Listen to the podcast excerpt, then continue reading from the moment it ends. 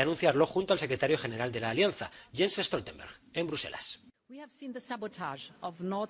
El sabotaje del Nord Stream ha demostrado que tenemos que estar preparados y que tenemos que hacer frente a este nuevo tipo de amenazas. Por eso hoy lanzamos un grupo de trabajo Unión Europea-OTAN para infraestructuras críticas resilientes. A finales de septiembre se descubrían cuatro grandes fugas de gas en los dos gasoductos Nord Stream, frente a la isla danesa de Bornholm. Un grave incidente tras el cual la OTAN decidió reforzar sus despliegues navales en la región. Nuestra asociación, la asociación entre la Unión Europea y la OTAN, es más importante que nunca, porque la brutal invasión rusa de Ucrania ha cambiado de manera fundamental nuestra seguridad, decía por su parte Stoltenberg. Expertos de ambos equipos trabajarán conjuntamente para identificar las principales amenazas a las infraestructuras críticas europeas. OTAN y Unión Europea, que comparten un total de 21 miembros, vienen de firmar este martes un compromiso de cooperación para llevar su asociación al siguiente nivel.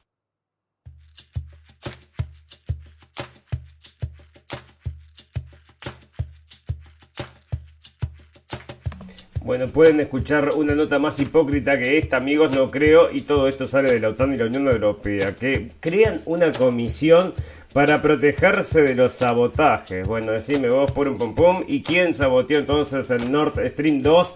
Es un misterio, amigos, como tantos misterios que estamos leyendo últimamente.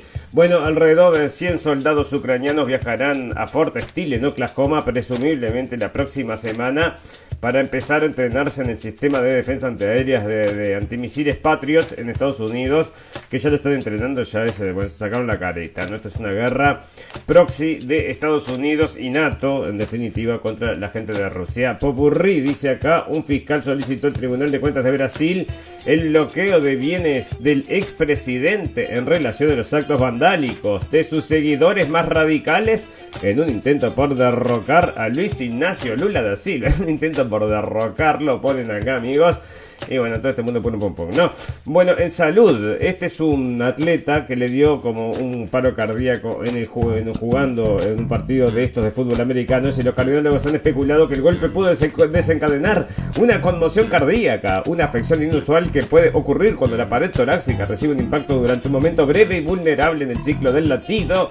Y bueno, inventa cualquier cosa con tal de decirte lo que no es que vos ya lo sabés, ya sabés lo que es. Para el final noticias por un pum pum y muchas noticias más que importan y algunas que no tanto en este episodio número 60 de la temporada 5 de la radio del fin del mundo. Todas las verdades se ponen en juego. Se caen todos los ladrillos.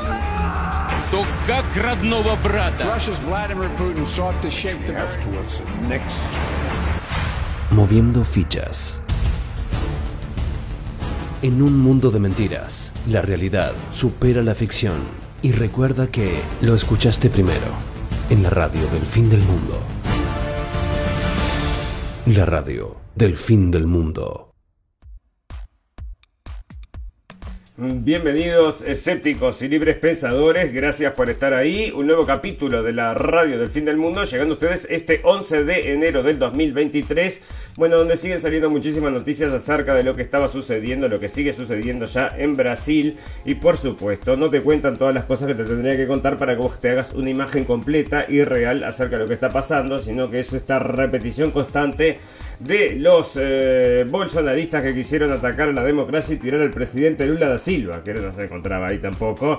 Y nadie iba a pensar entonces que esto rompiendo todo van a lograr tomar el poder de nada. Esto es obvio que simplemente son actos vandálicos. Lo que pensamos nosotros amigos es que como lo comparábamos el otro día junto con el 6 de enero, bueno, esto es una cosa muy similar. La las eh, información que salió de lo que fue este el ataque al Capitolio, tan publicitado en Estados Unidos, que llevó también a un juicio político del señor Donald Trump, que siguen haciéndolo, lo hacían en directo. Entonces, todo lo del ataque al Capitolio, tratándole de echarle la culpa al señor Donald Trump. Y acá va a ser exactamente lo mismo con el señor Bolsonaro, o sea que se cumplieron los objetivos, que eran exactamente los mismos. Y la comparación, si vos lo haces tete a tete, bueno, es exactamente lo mismo. Porque también, ¿dónde estaba la seguridad antes de que la gente entrara? Bueno, parece que no había o había muy poca seguridad, entonces protegiendo el edificio, ¿cómo va a ser? Que si vos tenés una manifestación de 3 millones de personas caminando por la calle no vas a proteger los edificios más importantes de la ciudad. Bueno, hay ciertas cosas que la gente se está preguntando y todavía nosotros nos preguntamos si esta no será otra de estas, bueno, estas banderosas falsosas que hacen 2x3 y nosotros así lo creemos, ¿no? Porque somos muy desconfiados de todos estos y aparte sirve perfectamente para la misma retórica que usan allá, siguen usando allá en Estados Unidos y el ataque a la democracia y los ultraderechistas y todas estas cosas. Bueno, no tiene nada que ver esto con robar el gobierno, amigos. Vamos a leer una nota un poco más adelante que les voy a decir. Bueno, eso sí es robar el gobierno y cómo es que lo hacen. No lo hacen rompiendo nada, ni entrando a sedes, ni ninguna cosa, sino que se hace todo con trabajo por atrás. Y lo vamos a estar leyendo. Es una nota que había salido en el año 2000, después de la elección que había ganado el señor Donald Trump perdón, que perdió el señor Donald Trump y 2020 eh, entonces y lo que hablaba era de eh, un grupo de personas entonces trabajando para em, bueno llevar las elecciones para el lado que ellos querían, que fue lo que hicieron. Pero bueno, volvemos a esto de Brasil entonces que es una cuestión muy similar porque efectivamente acá lo que se quejaba mucha gente en Brasil que les estaban robando las elecciones, ¿verdad? ¿Por qué dice que les roban las elecciones? Porque dijeron, bueno, eh, acá hay unas máquinas que no, que se pueden hackear. ¿Se están hackeadas o no están hackeadas? ¿Se pueden hackear? Todo el mundo dijo que sí, que se pueden hackear. Bueno, ¿están hackeadas o no están hackeadas? Bueno, no, no, nadie hizo una investigación para ver si están hackeadas y esta gente simplemente está pidiendo esos datos para hacer un relevo entonces acerca de que si estos datos, si estas máquinas son efectivamente fraudulentas, dieron un resultado fraudulento como sucedió también en Estados Unidos, como sigue sucediendo, sigue sucediendo estas cosas de las elecciones a medio término ahora. También se siguen dando vuelta las máquinas y todas estas cosas, amigos, porque el voto, como era antes este del papelito, que tenías la seguridad, la copia, y bueno, con esa copia se hacía, mm, con ese papelito, bueno, se contabilizaba. Pero ahora con las máquinas estas todo se puede fraguar, amigos, por supuesto, y es lo que están parece haciendo y la gente no se lo bancó y se fue entonces a manifestarse. Lo que creemos nosotros es que por supuesto tenían que haber algún par estos infiltrados o gente entonces que empuja la violencia o que empuja actos vandálicos, muchos de los cuales también mm, muchas de las personas que estaban manifestando pacíficamente calculo yo que se, se prenden también a eso. Bueno, algunos, ¿no? Y otros, bueno, por supuesto son los que incitan esto. Hay muchos que se mantienen entonces al borde, que fue la gran mayoría, porque si ustedes ven la cantidad de gente que estaba ocupando básicamente el, bueno, esta zona de Brasil, entonces de Brasilia, era muchísima gente, ¿no? Todos entraron a romper todo y bueno, hay un grupo entonces que sí eh, entró, rompieron y ahora ¿dónde está toda esta gente? Están los detenidos, los tienen entonces en un como un en un gimnasio enorme donde no tiene ninguna instalación ni para ir al baño, los tienen sin comida, sin agua, sin nada, encerrados y es lo que están llamando como un campo de concentración, está saliendo en Twitter amigos. Y es el mismo trato que se le dio a los, eh, bueno, la gente que también entró en el Capitolio. Que si ustedes quieren, pueden volver a estas imágenes, amigos, están todos lados. No sé si está en YouTube porque te sacan todo lo que es la, te muestran la realidad del mundo. Pero lo puedes buscar en Pichu, te lo puedes buscar también en Libri. Y estas imágenes, entonces, de lo que llaman el asalto al Capitolio, te muestran que la policía permitió la entrada. Y otra cosa es que mucha de esa gente que entraba al Capitolio entraba caminando, o sea, caminando por, por la senda entonces marcada para la visita pública, o sea que no es que entraron a romper todos. Acá en este caso sí entraron a romper todo y bueno, están entonces diciendo que eh, se le tienen que embargar los bienes al expresidente Jair Bolsonaro. Aparte están pidiendo la extradición porque estaba allá, parece que ya mismo el presidente de Estados Unidos, que está reunido en un grupo llamado Los Tres Amigos. Decime si esto no es rarísimo todo. Bueno, de acá entonces la Fiscalía brasileña pidió a un juzgado que embargue los bienes del expresidente Jair Bolsonaro en el marco de sus pesquisas sobre los violentos disturbios contra el gobierno que conmocionaron el domingo al país y que se amplían a otras personas aparte de los manifestantes. Los funcionarios señalaron que el dinero tendría que utilizarse para contribuir a pagar los destrozos ocasionados a, la propiedad estatal. Bueno, primero que averiguar quién hizo todo esto, pero ya están haciendo esta persecución política que empieza entonces a través de mm, esto de buscar entonces el tema de la financiación, de quien, bueno, lo embargan al señor Bolsonaro. Y fíjate vos que el señor Lula entonces que estaba enriquecido con todas estas cosas, va a ser el presidente de Brasil, a pesar de todas estas eh, fallas. Entonces, la Fiscalía de Brasil pide bloquear los bienes de Bolsonaro. Esto es lo que está saliendo. Entonces, ahora lo último, lo último, congela los bienes de Bolsonaro y ordenan detener al ex ministro suyo por omisión dolosa en el asalto, persecución entonces política en Brasil. El Congreso de Brasil aprobó la intervención federal de Brasilia pese al voto negativo de los legisladores bolsonaristas. El Congreso de Brasil aprobó este martes, aunque con el voto en contra de los bolsonaristas, la intervención federal de Brasilia decretada el domingo por el presidente Luis Ignacio Lula da Silva para que el Estado asumiera las competencias de seguridad tras el asalto a la sede de los tres poderes del Estado, el Senado ha dado el visto este martes a la medida decretada por el presidente Lula con el voto en contra de algunos de los... Bueno, ahí está. Pero amigos, lo que queremos decirles entonces, esto es irrelevante, todas las noticias que estamos leyendo acá, ¿no? Porque lo que importa acá, toda esta escenificación, lo que ocurrió, todo esto se arregla todo, los muebles se compran de vuelta y se puede arreglar todo, ¿no? No entró toda esta gente misma que está acá en la foto, entonces muchos, miles y miles de personas, son cientos los que entraron a destruir todo. Pero bueno, ahí terminó entonces con este acto de violencia dejando una muy mala imagen para la gente de Bolsonaro y principalmente para Bolsonaro, argumento que va a servir para que después lo persigan como loco. Por milenios lo van a estar persiguiendo con todas las imágenes y el ataque a la democracia y todo este cuentazo. El mismo que nos están vendiendo ya con el señor Donald Trump y sus seguidores, ¿no? Otro bolazo armado por ellos. Bueno, acá también están saliendo noticias, amigos, porque... Mm, la victoria será nuestra. Simpatizantes de Bolsonaro encarcelados no se arrepienten tras los disturbios del 8 de enero. Un hombre apretó el puño mientras sacaba la parte superior del cuerpo a través de una pequeña ventana de un autobús que salía de la sede de la Policía Federal de Brasil.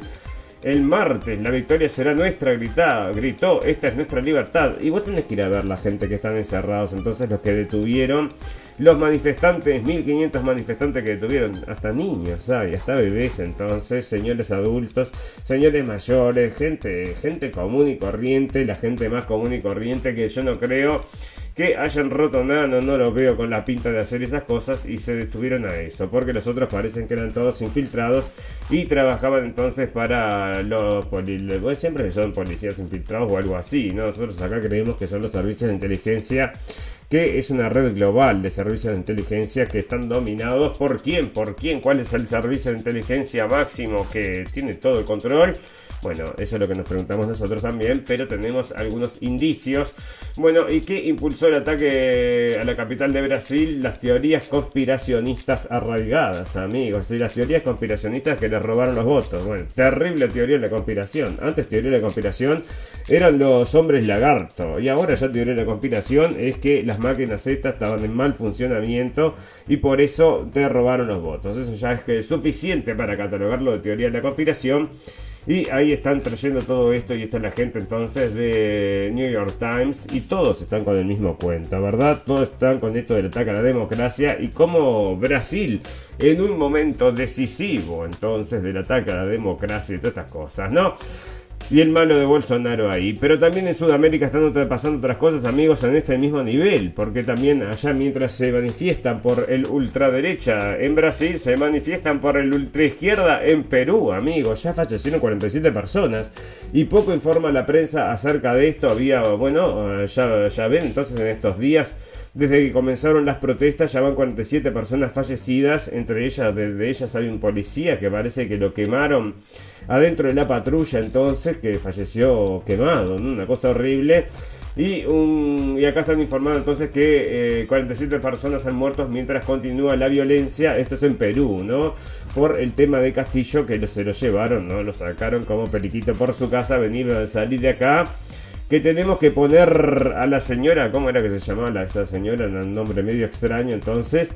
Y bueno, la pusieron a esta y viva la democracia, dijeron allá de Estados Unidos, aplaudieron a la nueva presidenta y dale, vamos para adelante, ¿no? Las convulsiones violentas en Perú se producen en un momento en que Sudamérica enfrenta amenazas importantes en muchas de sus democracias. Y cuando las encuestas muestran niveles excepcionalmente bajos de confianza en las instituciones gubernamentales, los políticos y los medios de comunicación, principalmente. Y otra cosa, amigos, ustedes fíjense que allá es por derecha, acá es por izquierda, pero es todo lo mismo, ¿no? Siempre estamos entonces, la lucha es la misma. Están echando los que no les gusta y los sustituyen por los que sí les gusta, y ya sea derecha o izquierda, no les importa. El domingo simpatizante de Jair Bolsonaro El expresidente de extrema derecha de Brasil asaltaron el Congreso, el ministro del Interior de Perú, pues, porque están siguen, enganchan todo con todo y te dicen acá el 6 de enero en algún momento lo van a mencionar. Y ahí siguen entonces amigos y explota Sudamérica.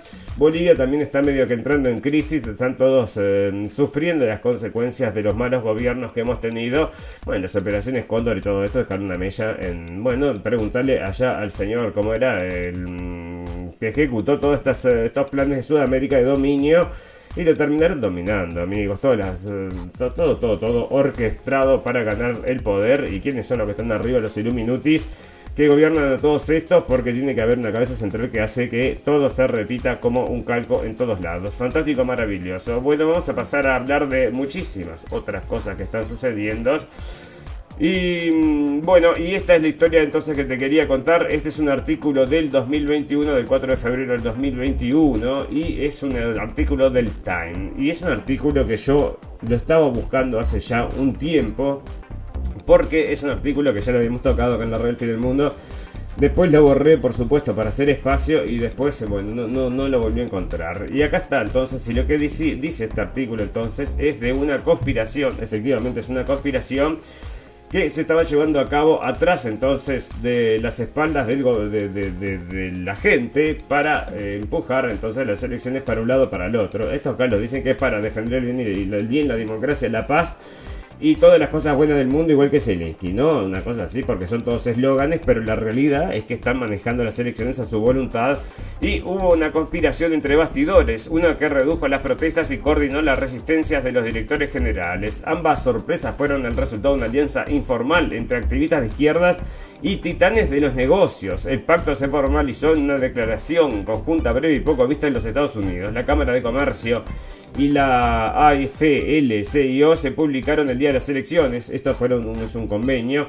Ambas partes llegarían a verlo como una especie de trato implícito inspirado en las protestas masivas, a veces destructivas y justicia de justicia racial del verano. Esto era cuando estaban pasando los George Floyd que habían roto y quemado todo, habían, bueno, prendido fue una comisaría, hicieron de todo y esa gente nunca la persiguieron.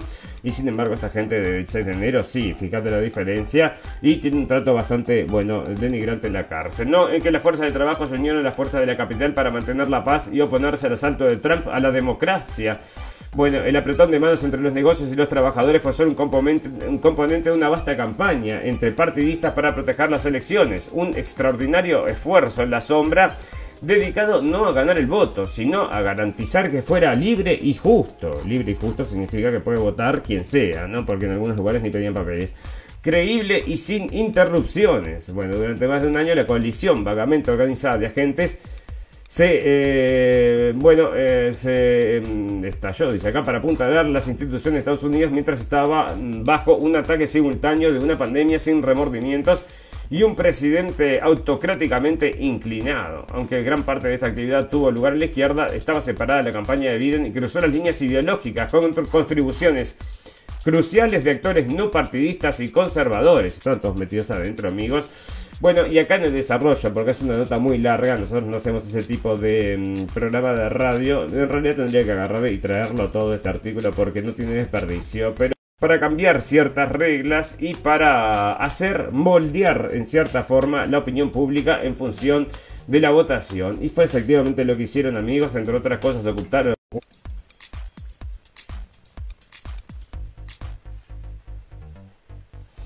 Se nos cayó la transmisión, amigos, pero bueno, volvemos entonces insistiendo para traerles las noticias estas y estábamos leyendo el artículo acerca de la secreta historia de la campaña mm, en la sombra que salvó las elecciones del 2020, que fue entonces una colusión para sacarle las elecciones al señor Donald, Trump y efectivamente, en conjunto con todos los chanchullos, fue lo que sucedió y después no vayas a criticarlo porque está criticando la democracia. Eso es lo que están diciendo, es efectivamente el mismo argumento que están usando con el tema del señor Bolsonaro allá en Brasil, ¿no? Un ataque a la democracia y acá también, y estaba en este artículo, entonces está puesto negro sobre, sobre blanco, como distintos, las alianzas, dice acá, como distintas alianzas, entonces, de intereses, lo que hicieron fue moldear el, bueno, la opinión pública en cierta forma y también el voto porque permitía entonces que mucha gente sin ningún tipo de... Mm, de documento entonces vote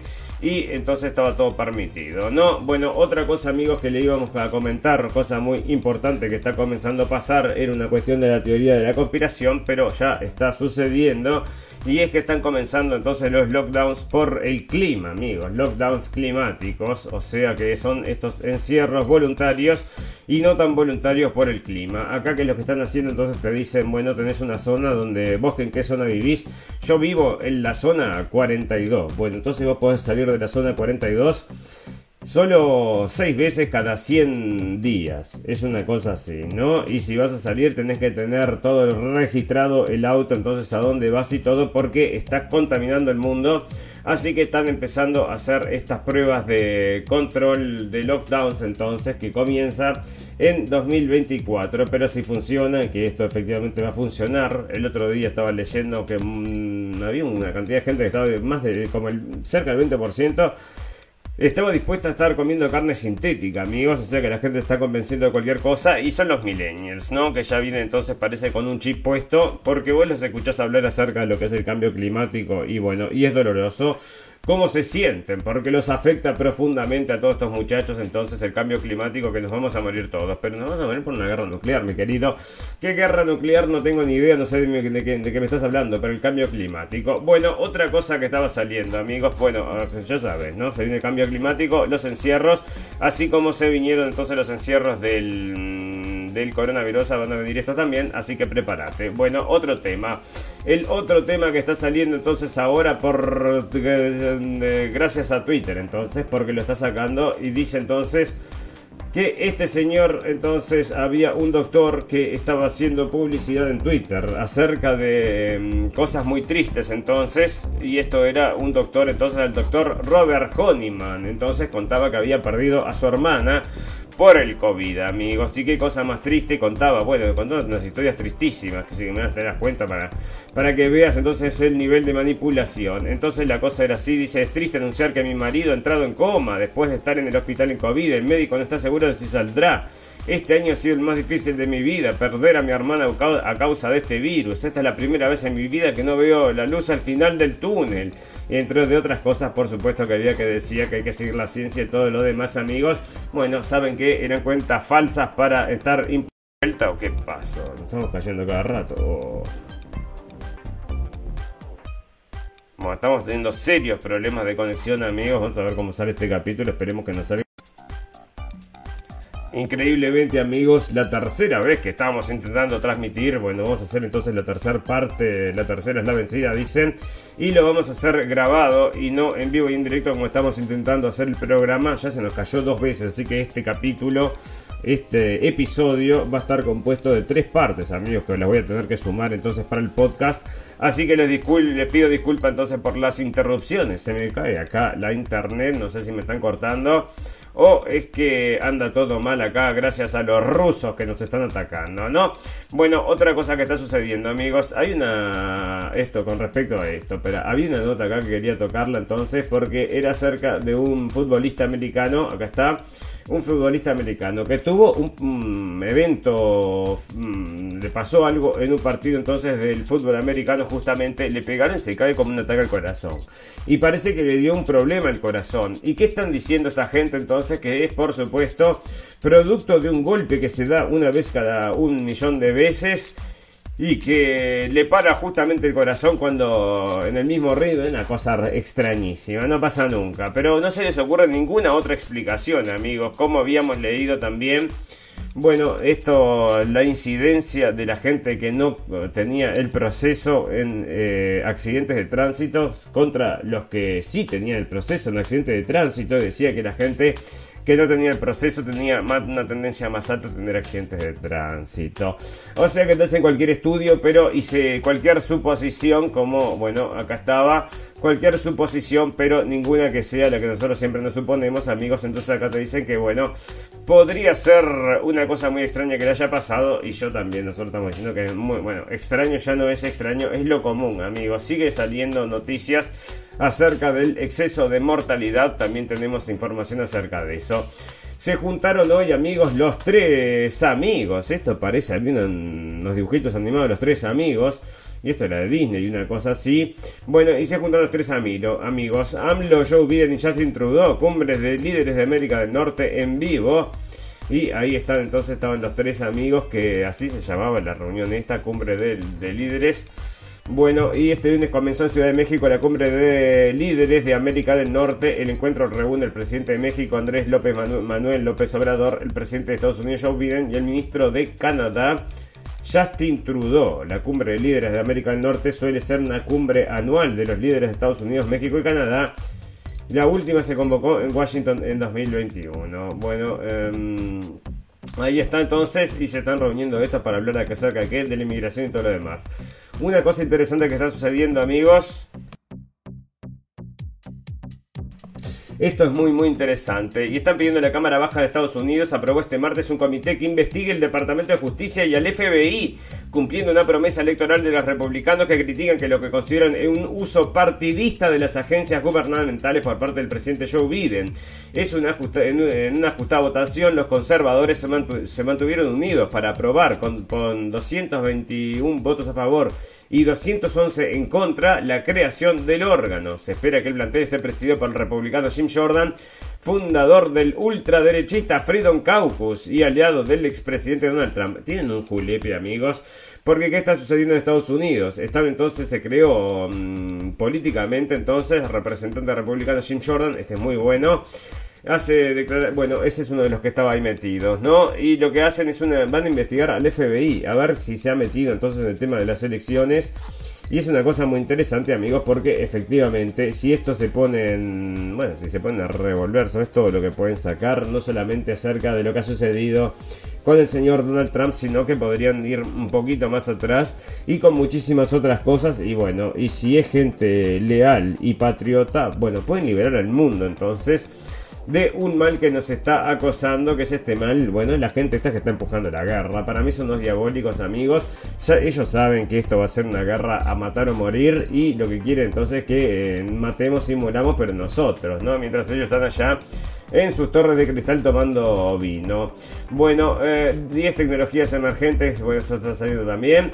Otra de las cosas de estas de la inmigración, amigos, masiva que está sucediendo y pasa todos los días, claro, no te lo traen, ¿no? Ayer pasaba en Alemania, entonces habían matado a un profesor, un también, un siempre dicen que están enfermos psíquicamente, ¿no? Los refugiados están todos enfermos psíquicamente. Y bueno, ¿para qué lo traen? Están todos enfermos, todos, todos están enfermos psíquicamente cuando agarran un cuchillo se lo clavan entonces en la garganta a un profesor, como le pasó a, esta, a este señor, entonces lo terminaron matando. Y acá al menos seis heridos en un ataque con arma blanca en una estación de trenes de París. ¿Y por qué sucede eso? ¿Qué cosa más terrible? Bueno, señores, es una cosa que es muy evidente. No les gusta, no les gusta, los odian, los odian. Hay una cosa muy extraña ahí. Bueno, por supuesto, vos no sabés qué gente metés. Por supuesto que puede haber sido gente que el mismo ejército francés estuvo bombardeando o matando, ¿no? O sea, tampoco te voy a decir que eso no sea una mm, posibilidad. Bueno, Zelensky, bueno, pum, pum, pum, amigos, no te hablamos todavía de la guerra, la guerra mundial que están armando que la guerra, como lo dijo Putin, ya lo dijo bien clarito, eh, es una guerra Rusia contra la OTAN. O sea que lo dijo con todas las letras, como lo decimos nosotros, amigos, es una guerra proxy, pero es una guerra de proxy de Rusia contra la OTAN. Lo cómico de toda esta situación, o lo más, lo más eh, es una cosa extraña, es que la misma OTAN, que está compuesta por muchos países, de Europa está llevando a los países de Europa al exterminio, a su propio exterminio. Y todo el mundo lo está viendo, estamos viendo cómo se hunde el Titanic. Y estamos como los músicos del Titanic, ¿no? Tocando entonces el violonchelo y viendo cómo esto todo se va a la B. Y bueno, ¿qué vamos a hacer? Nosotros lo estamos diciendo, tocando el violonchelo acá pero no mucha gente escucha. Bueno, eh, ¿y acá qué pasó? Bueno, una de estas premiaciones de Hollywood donde se andan palmadas en la espalda y se dicen qué buen aparato de publicidad que tenemos, qué buen aparato de publicidad, no le digas, decirle propaganda directamente, porque esto sí es propaganda, no es publicidad. Es propaganda. Y la propaganda entonces se reparten premios entre ellos. Y aparte de repartirte premios entre ellos, se llaman entonces a lo políticamente correcto de turno. Y lo políticamente correcto de turno, por supuesto, este empujó por ellos también, es el tema este de Ucrania. ¿Y quién se fue a hablar entonces a los globos de oro? Ayer, señores, Zelensky en los globos de oro. No habrá una tercera guerra mundial, está diciendo. Pero este no corta ni pincha. Vos que sabés, pedazo de... Bueno, y ahí está entonces hablando para los Golden Globes y nadie lo puede tomar en serio entonces. Sí, bueno, quería hablar en la final del mundial. Quería hablar en...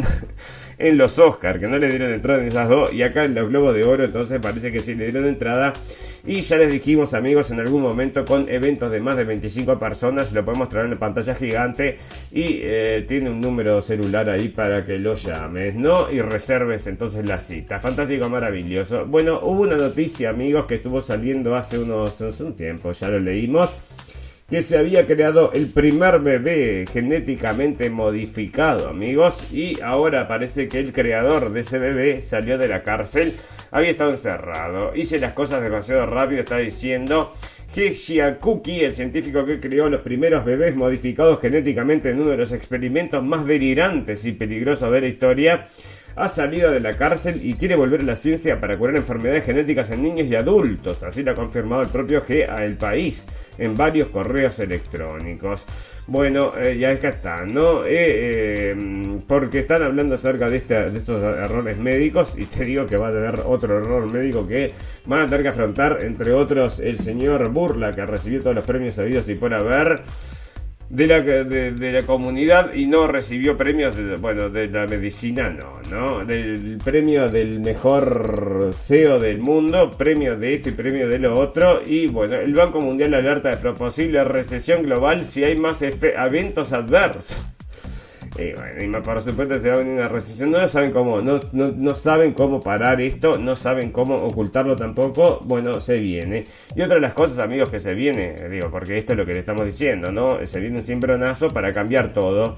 Y otra de las cosas que se viene, están empujando ahora, mire, esto sale en diario de Uruguay, así que fíjese que están, bueno, está avanzando, avanzando. Por supuesto que esto se implanta primero en los países más chiquitos, porque se empieza a hacer este, este control, esta prueba, entonces, a ver si todo funciona bien a ver si podemos tener todo bajo control, dicen ellos. Y bueno, y una de cosas que van a tener bajo control cuando esto se haga realidad va a ser tu vida que vas a poder bajar de internet, que vas a poder ver, que vas a poder comprar. Capaz que estás demasiado en tu, te vas a tener una silla en tu escritorio que te va a pesar, entonces va después esto va, se va a alimentar a la máquina y la máquina va a decir que tenés sobrepeso, entonces no te va a vender ciertos productos, no lo vas a poder comprar y bueno, va a ser una vida, bueno, que si, que si te quisiera cuidar, ¿no? Pero pensamos que va a ser todo lo opuesto y que te va a empezar a recomendar las cosas que te hagan mal. Esto va a ser así, amigos. Se viene, se viene con todo, aparte de, las cosas de que estamos dando los datos, de todos los datos, entonces, estos vitales.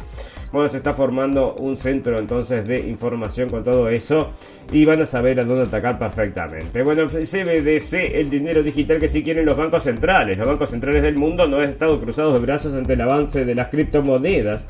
Más allá de las críticas y los cuestionamientos a divisas como Bitcoin, Ether estos organismos que emiten el dinero de su país y gestionan su política monetaria están preparando su respuesta de formato digital. Las divisas digitales de Banco Central, CBDC, Central Bank Digital Currency. Bueno, es lo tenéis entonces. Y cada uno tendrá la suya o tendremos todo una de allá de Estados Unidos que en vez de imprimir ahora entonces billetotes nos va a imprimir eh, estas cosas criptomonedas, ¿no? Es, es una divisa digital, eh, que es un CBDC, es una divisa digital emitida por el centro, por el Banco Central de una nación, la entidad que entre otras cosas es responsable de acuñar las monedas e imprimir los billetes que usa la población del territorio. Al ser creado y respaldado por un barco, banco central, un CBDC es una moneda de curso legal que puede usarse para realizar diversas transacciones. En ese sentido, se puede afirmar que la versión digital del efectivo se usa todos los días. A la fecha solo hay CBDC en plena operación en San Dólar de Bahamas y el en Aira de Nigeria, además de proyectos con pruebas avanzadas en China y Suecia. Bueno, pero se va a venir, ¿no? O sea, esto es algo que se viene más que al. Bueno, con, por ejemplo, con esto de PayPal, es efectivamente una cosa muy similar a esto y mucha gente compra y consume por PayPal, todo lo que es por internet. Bueno, le digo que esa es una de las que uso yo, pero hay varias, ¿no? Bueno, aquí están entonces amigos la historia esta que les contaba acerca del doctor Robert Honeyman y entonces estos doctores que se hacen pasar por doctores y son solamente publicidad para el señor Fauci y todos los demás y así estamos, ¿no? Bueno, vamos a hablar entonces de esta guerra que nos está acosando, pero primero vamos a hacer una pequeña pausa, pero antes para que no te aflijas, te voy a dejar una noticia antes de la pausa de que te va a dejar contento. Que el mundo sufrió en 2022 una fuerte inflación en su economía conjunta. Países que no están acostumbrados a este fenómeno vieron como los precios fueron aumentando y muchas veces muchas compras se tuvieron que postergar. Pero eso a los super ricos parece no haberles afectado, ya que las dos marcas de autos más lujosas del mundo marcaron récords de venta el año pasado. Puro pompón, amigos. O sea que todo esto, ya te digo, del coronavirus ha hecho que toda la riqueza se vaya concentrando cada vez más en pocas manos y es lo que está sucediendo, ¿no? Están vendiendo autos como locos, todos muy contentos entonces comprando los autos más caros del mundo, mientras entonces la gente se va a pique en el Titanic. Fantástico, maravilloso. Les vamos a recordar a los amigos que nos pueden, nos pueden acompañar a las 2 de la tarde por Radio Revolución. Bueno, estamos saliendo ahora, hay una pausa entonces en Radio Revolución, pero ya vamos a volver, así que los esperamos a todos por allá. Y también nos pueden acompañar en todas las propuestas de podcast que son Evox, Spotify, todas esas, iTunes, todas, estamos en todos lados, escriben la radio El Fin del Mundo. Y nos encuentran por allí, amigos. Tenemos una página de Facebook donde transmitimos en vivo y en directo. Y ya van dos veces de que no puedo transmitir en vivo y en directo. Es la segunda vez que tengo que hacer el programa solamente en vivo. Bueno, ustedes ya ven amigos que tuve, tuve dos intentos, están ahí entonces eh, ya puestos en Facebook, este va a demorar un poquito más porque me falta otra parte del programa, después lo subo. Así que bueno, así están las cosas. Vamos a hacer entonces una pequeñísima pausa de un minuto y volvemos enseguida para terminar el programa de hoy.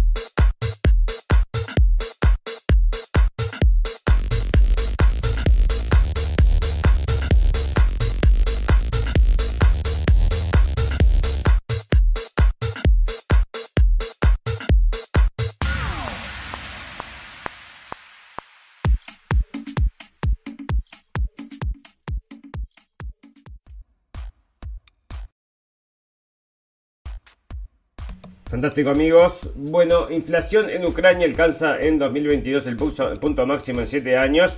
¿Cómo están amigos ucranianos? ¿Contentos con el señor Zelensky? Sí, están contentos con el señor Zelensky. El otro día vi unas imágenes que habían salido, justamente salían de Ucrania, entonces del centro de batalla. Y eran los soldados ucranianos muy enojados con Zelensky que les estaba dejando morir de frío, ¿no? diciendo que los iban a ir a buscar ellos, que, ojalá que los, encuentren los rusos antes que los encuentren ellos mismos, porque los iban a ir a buscar por traidores, ¿no? Así que bueno, ahí estaban los militares muy enojados con ese tema. Y acá, inflación en Ucrania alcanza en 2022 el punto máximo en 7 años, por supuesto. Esto es lo que están sufriendo los ucranianos, carne de cañón de todo esto.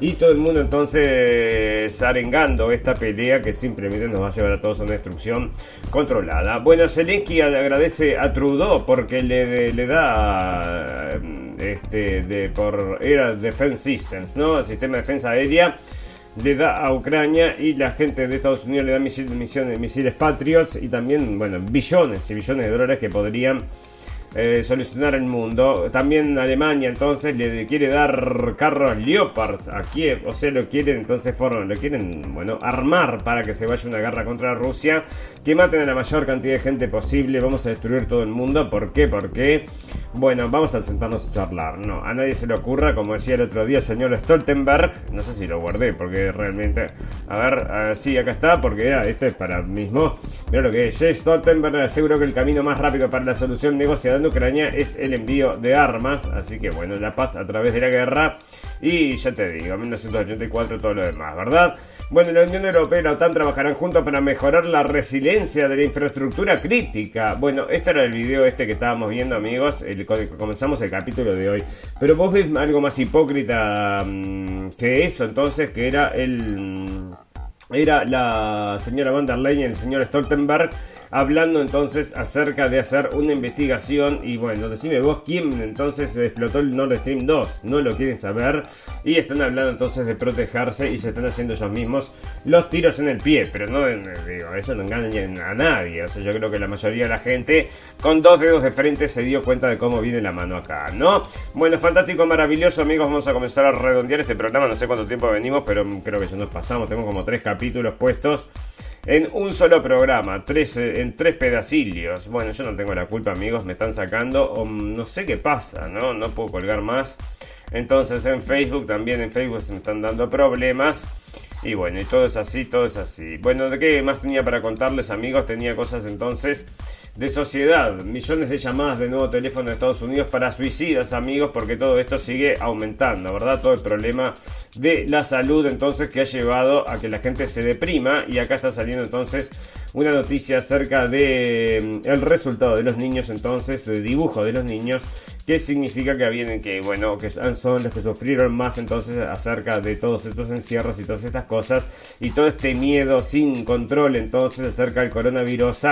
Bueno, esperemos que nosotros los nuestros queridos no los haya afectado así. Bueno, nosotros nunca vimos nunca nada como esto porque no estábamos traumados nadie acerca de este tema. Sabíamos que era una operación de propaganda desde el principio cuando lo dijimos en la red de fin del mundo, ¿no? Lo dijimos allá cuando recién comenzaba esto, vimos que esto era una campaña de propaganda porque vos no me puedes traer, eh, decirme, un virus mata a la gente y que un tipo tiró en la calle, o sea, un tipo tiró en la calle puede ser cualquier cosa, no se mueren así la gente que está enferma, se va degradando en una cama, se sienten mal y se van a acostar y ahí se pueden morir, podrá ser, pero en la calle, así como que fuera, bueno, una cosa repentina que es lo que está sucediendo ahora, bueno, por supuesto, está sucediendo, ¿no? repentinas, muertes repentinas por todos lados. Y otra de las cosas, amigos, esto salía del Daily Mail. Yo llego a esto porque esto hacía una nota acerca del doctor. Angus Dallegish, entonces este doctor que, bueno, le hacía una nota porque el doctor decía que esto, con todo este miedo, entonces de no ir a hacerse revisar, entonces subían el tema de los de los cánceres, ¿no? Entonces está una nota acá la gente de Daily Mail. Bueno, resulta que ahora, a ver dónde lo tengo porque lo estaba en Twitter, acá está. Entonces ahora sale este mismo doctor diciendo que dice ahora, dice que, bueno, I'm professor of oncology at St George's, a consultant medical oncologist. And I have started to notice that several of my patients of melanoma who've been stable stage 4 disease. De mis que tenido melanoma And I've been reviewing them from 5 to 20 years. I've noticed that I have now over 6, possibly 7, even an 8th yesterday who've clearly relapsed following the booster vaccine. At first, we didn't... Bueno. Acá, mm, mira, justamente lo que dice, ¿no? Que, bueno, gente que estaba tratando desde hace muchísimos años, con este que tenían todo bajo control, luego de los boosters, entonces se han, se han exacerbado todos estos melanomas, todos estos problemas, y está llamando efectivamente a eso, amigos. Y esto salió, bueno, yo lo encontré hoy, pero salió hace dos días esto, y eh, no está saliendo entonces en la prensa como lo traían entonces acá en Daily Mail lo traían. Ahora que está diciendo esto, que es que parar entonces la vacunación porque está viendo esos efectos, por supuesto que no lo van a traer. Y ahí está entonces Angus Daglish, profesor de oncología al St. George Hospital Medical School de London. Y bueno, lo que está diciendo, si entendés inglés, está todo ahí. Y bueno, está diciendo que estas cosas hay que detenerlas porque a partir de los boosters ha visto un incremento muy importante y salió así, ¿no? Ahí está con su cara, yo busqué el nombre y salió esta noticia donde estaba hablando también acerca cuando esto todavía no, no lo veía. Y él mismo acá en esta alocución que hace mismo él decía que bueno, esto fue una cosa que se fue decantando, ¿no? O sea que al principio como que, eh, bueno, después se terminó dando cuenta que efectivamente era así, ¿no? Bueno, 300, esto sale de Ciudad Malvin, una página uruguaya, amigos, que están, bueno, controlando todo esto. Es muy interesante ver lo que sucede en Uruguay, porque como hacen las empresas, como es un país chiquito, vos puedes tener, bueno, las medidas le puedes tener mucho bajo, mucho más control, que es un país mucho más grande, ¿verdad? Entonces acá lo que hacen es, eh, bueno, llevar todos estos datos acerca de la mortalidad, amigos la mortalidad excesiva que se sigue reportando, siguen saliendo en todos lados, en todos lados están saliendo estas muertes repentinas, problemas de cardíacos repentinos, gente que fallece de forma repentina como nunca, exceso de mortalidad como nunca, está subiendo la mortalidad de una forma y nadie sabe lo que es. Se le puede ocurrir buscar explicaciones de todo, menos de una cosa. Y bueno, eh, nosotros que somos, bueno, ya lo sabemos, ¿no? Pero acá están diciendo que 310% de aumento en los fallecidos de los médicos en los fallecimientos de los médicos y funcionarios de la salud en el primer semestre del 2022 respecto al 2020. 310% de aumento de fallecimiento de la salud. Y bueno, esto puede ser este, que se diera acá más predominantemente. Pero este hombre entonces que yo sigo, que es el señor Campbell, entonces el doctor Campbell, hoy estaba hablando acerca del exceso de muertes de Wales y de Inglaterra también, porque siguen, bueno, sigue siendo bueno, una tendencia muy arriba de lo que era habitualmente y nadie va entonces al final del asunto. Él mismo no lo dice porque si no te sacan de YouTube, como me pasó a mí, que me sacaron de YouTube, ya no puedo publicar, no sé, hasta marzo parece. Y bueno, em, pero lo de entender, ¿no? Bueno, resulta que acá termina el mandato de las vacunas en Estados Unidos eh, y esto lo hace el Pentágono, porque era obligatorio, amigos, así que ahí está, ¿no? Ah, mira, esto es lo que te contaba y, y está en español, entonces, las peores consecuencias del fútbol americano no se ven por televisión. Entonces, que esto es un artículo enorme acerca de este muchacho entonces que sufrió un problema cardíaco. Un problema cardíaco, ¿por qué? Bueno, imagínate, ¿no? Eso se saca de la ecuación y la única explicación que queda es que le hayan golpeado el coso torácico en el momento exacto para que le produzca una punción que pasa una vez en un millón de veces.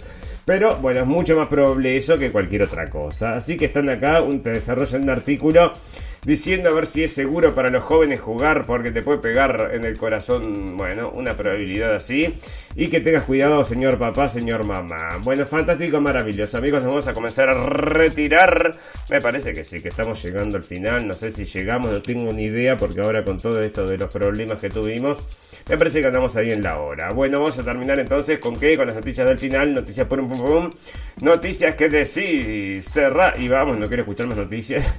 y esta es una que, bueno, ya te digo, resulta que si hay cosas que son aterradoras para algunas personas, y yo conozco gente que es así, es por ejemplo volar. No, ya no te digo volar en un parapente, te digo volar en un avión. ¿Te da miedo volar en un avión? Bueno, a veces se mueven los aviones y me da mucho miedo. Bueno, pero esta sí que la, vivieron un poco más un poco más que nosotros los, comunes y corrientes. Porque miren lo que pasó acá en el vuelo ruso. Los pasajeros de un vuelo ruso sobrevivieron a un aterrador incidente de seguridad aérea el domingo, cuando el aeropuerto del avión se abrió a mitad de vuelo. Las imágenes del video publicadas por el blog de aviación mostraron parte del fuselaje del avión abierto al cielo, mientras los pasajeros se afarraban de los asientos y levantaban las campanas. Según se informa, el incidente tuvo lugar el domingo al salir del aeropuerto de Magan al este de Rusia. El AN-2600 operado por el transportista aéreo IR Aero despegó de Magan ruta a la ciudad de Magadán con la puerta de la rampa de entrada trasera abierta poco después del despegue. El momento aterrador ocurrió a unos 9.000 pies confirmó la aerolínea de la prensa local. Y bueno, mira, si a vos te daba miedo entonces eh, viajar, si viajas con la puerta abierta, imagínate como las películas estas que salen todos volando. ¿Y dónde está mi paracaídas? Bueno, nosotros somos personajes secundarios, dice vos no hay paracaídas. Fantástico, maravilloso. Amigos, ustedes saben que nos pueden acompañar 2 de la tarde a Radio Revolución. Por ahora, no sé si vamos a estar saliendo, pero Siempre los invitamos a ir para ahí, si no, en todas las propuestas de podcast, por supuesto, en Facebook, donde salimos, bueno, no en vivo en directo, ahora vamos a salir solamente en vivo. ¿Qué querés que haga?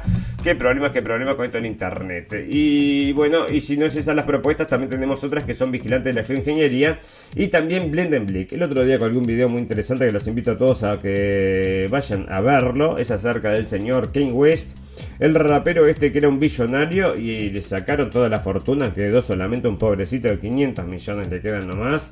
Bueno, va a pasar hambre el muchacho. Pero bueno, ahí está entonces. ¿Y por qué? ¿Cómo perdió tanto dinero? Vos fijate que es un negocio, ¿no? Es un producto, es un negocio.